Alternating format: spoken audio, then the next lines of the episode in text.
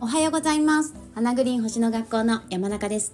2月6日火曜日です。よろしくお願いします。2月の10日今度の土曜日ですね。水亀座で新月です。多分今日からの、えーと、火水木金この4日間はこの水亀座新月についてお話ししていくことになるのかなと、えー、思うんですけれども、まあ、そのくらいね今回の水亀座新月はねスペシャルですよ。本当に。もうぜひぜひ意識して使っていきたい。と思ってます。まあ、やっぱりその冥王星がね水亀座に1月21日に入って、まあ、その直後のね最初の水亀座新月であるってこと、まあ、これが一番大きいんですけど水亀座にね冥王星が巡ってくるのも、えーまあ、ぐるっと一周240年だから、まあ、約200年ぶりってことですよね。約200年ぶりぐらいに、えー、水亀座に冥王星がいる。状態での水亀座新月を迎えるっていうね、まあ、誰も今生きてる人たちは経験したことのない新月が来るってことなんですけどうんと、まあ、冥王星がね、まあ、入って直後っていうのもやっぱ大きいですよね。今まだ0度だから。やっぱりその天体が星座を移動する前後っていうのがやっぱり最もその天体の影響が大きく出るんじゃないかなっていうふうにね思います。なので、えー、今週の土曜日2月10日の水亀座新月は、えー、本当にこう星をぜひぜひ意識して、えー、自分の日常の行動にねはい生かしていきたいなと思います。でまあいろいろあるので少しずつね 小分けにしてってわけでもないですけどお話ししていきたいなと思うんですけどまず、え、やっぱり、え、新月図を見てね思うのは思うのはうん水亀座だからねっていうのもあるし新月図を見て思うのはっていうのもあるし自由改革じゃない？テーマ。なんかすごいおばちゃんみたいな言い方。いやおばちゃんだけどさ 自由改革じゃない？って思う。本当に、うん、やっぱり水亀座あの水亀座ってまた今日も話がそれますよ。水亀座って先生学とか天文学っていうね、えー、キーワードを持ってる星なんですよね。だからあの星に興味を持つ方とか、まあ、うちにね先生術学びに来てくださる方たちもそうだしやっぱりその宇宙とか、えー、先生術とか星に興味を持つ方って自由が好きな方多い気がします。私もそうですけど。なんかやっぱり自由が好き。なんかもっと自由になりたいとかもっと自由があるといいなとかね。なんか自由が自由っていうその言葉に惹かれる人が多いのかなというふうに思います。なぜなら水亀座が、まあ、自由の星だからね、うん、ただね水亀座の自由ってえー、条件付きなんですよね、まあ、条件付きっていうのがその水亀座の支配性を見れば分かるように水亀座って土星と天王星ですよね。そうなのよだからさ自由と改革の星なんですけどその水亀座の自由っていうのはそのただ自分ね自由勝手に気ままに何でもやっていいかっていうとそういうんじゃなくってやっぱそこに土星がセットになってるってことをねやっぱ忘れてはいけないというかだから、えー、責任が伴ってくるんですよね水亀座の自由って。だから自由はあるけど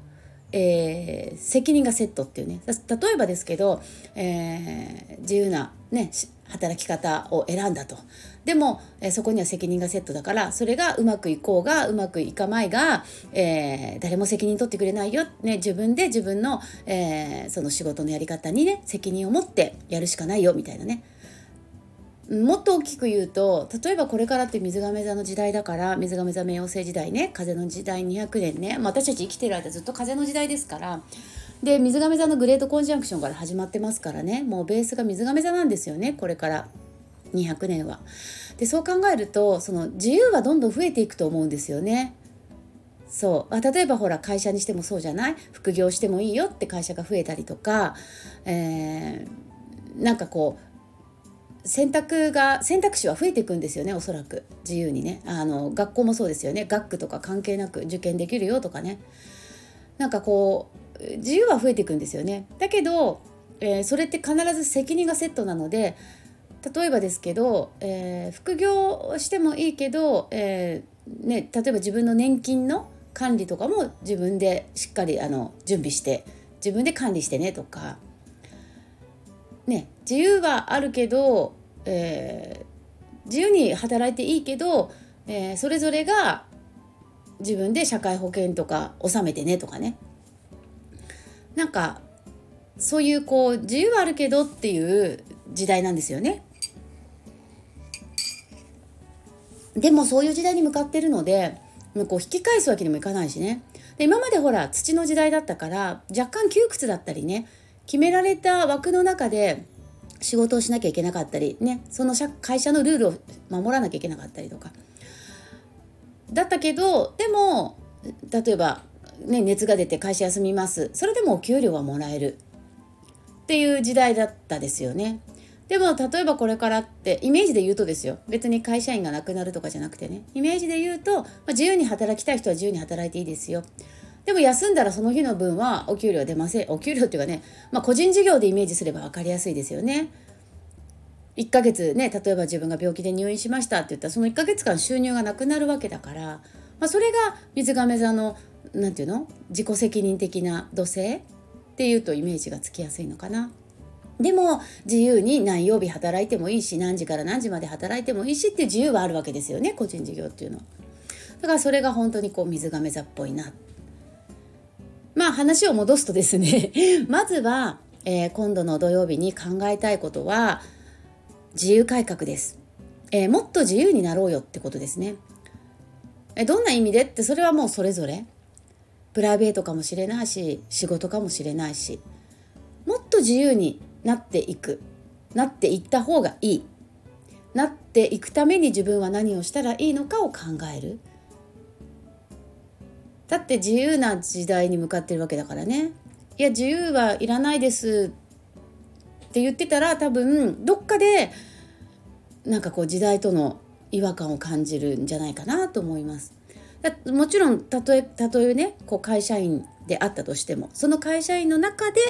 働き方を考えていくとか自分に今与えられているポジションの中でもっと自由に、えー、自分が生きるためにはどういう工夫をしたらいいのかなって考えてみるとかもちろん、えー、それぞれの立ち位置でってことですけどね。で例えばね私、まあ、一つの事例として 私が考える自由って何かなっていうふうに思った時に私はその、まあ、もっと自由に暮らし暮らしたいというか、えっと、暮らしたい、うん、働きたい、まあまあ、あの思ってましたずっと。今も思ってますけどね。で、えっと、私が考える自由な働き方ってやっぱりあのいつかは個人事業だったんですけどで、まあ、それはね14年前から始めることができてで,、えーとでもやっぱり最初からね自分の理想の働き方まあ理想っちゃ理想だけどやっぱり最初は大変でしたよね。もうがむしゃらっていうかね。1週間週5働いてたし。で週5で、まあ、午前午後、ね、リフレクソロジーヘッドトリートメントをやったりしてね施術をやってましたので、えー、週5働いてたんですけどで子供もね1歳と4歳で、え、開業したのでやっぱり、えー、子育ても大変だったしであのそとその当時からね私のその将来の働き方の理想みたいなのがやっぱあったんですけど、まあ、それはやっぱり平日週5日のうちね週2日か3日お客様にお会いするご予約いただいて。で残りの2日か3日は例えば新しい企画を考えるとか、えー、テキストを作るとか、まあ、今だったら動画を撮影して編集するとかね。そういう、えーえーと、ホームページを更新するとかね。なんかウェブのデザイン考えるとかさそういうクリエイティブななんか考えたり想像したり次の未来を考えるようなそういう時間に週2日3日は使いたい。だ週1週間平日5日働くとしたらそれを半々使いたいっていうのが理想だったんですね私の中で。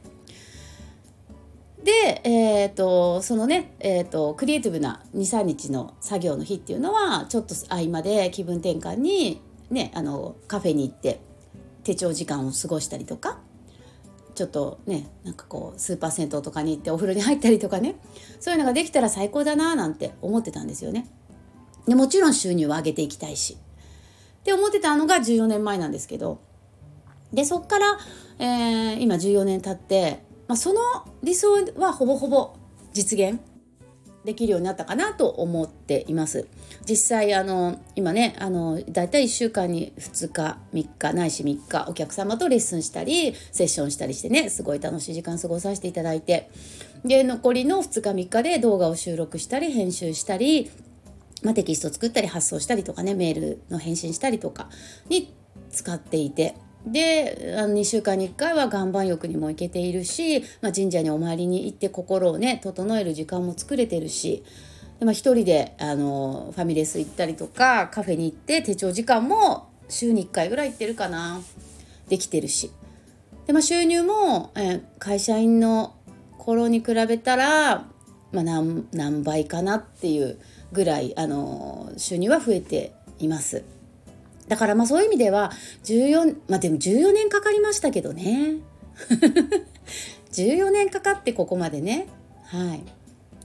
でじゃあ次に今私が何を望んでるかってな自由ね。そうそう自由改革だからさ今週の土曜日のテーマって。じゃあどんな自由を今ね私が望む次に、えー、実現したい自由って何かなって言ったら考えてみるとねやっぱりね全国に行きたい、うん、全国はいろんなところに行ってそれこそお客様とリアルで会えたら楽しいなとか思ったり全国行ってその土地の美味しいもの食べたりとかねしながらそこで感じたものをなんか次のメニューとかコンテンツとかオンラインサロンの、えー、なんか企画に盛り込んだら楽しいだろうなとか。あの先生術ってさ場所が大事じゃん。時間と場所が大事ですよね。ホロスコープってさ中心がその土地になってるでしょ？出生ホロスコープは自分が生まれた場所が中心になってますよね。私だったら東京と中国なんだけど。だから結局さ自分の居場所を変えると星の配置が変わるってことなんですよね。先生術って。東京でホロスコープ作れば月がここに入ってるけど沖縄で同じ時間にねホロスコープ作ったら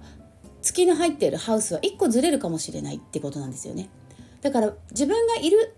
立っている土地場所を変えるとテーマが変わるってことなのよ。面白くない？ねだからやっぱりそのまあもちろん海外とかもそうなんですけどいろんな場所に行って、まあ、そこの人たちと交流したりとかそこで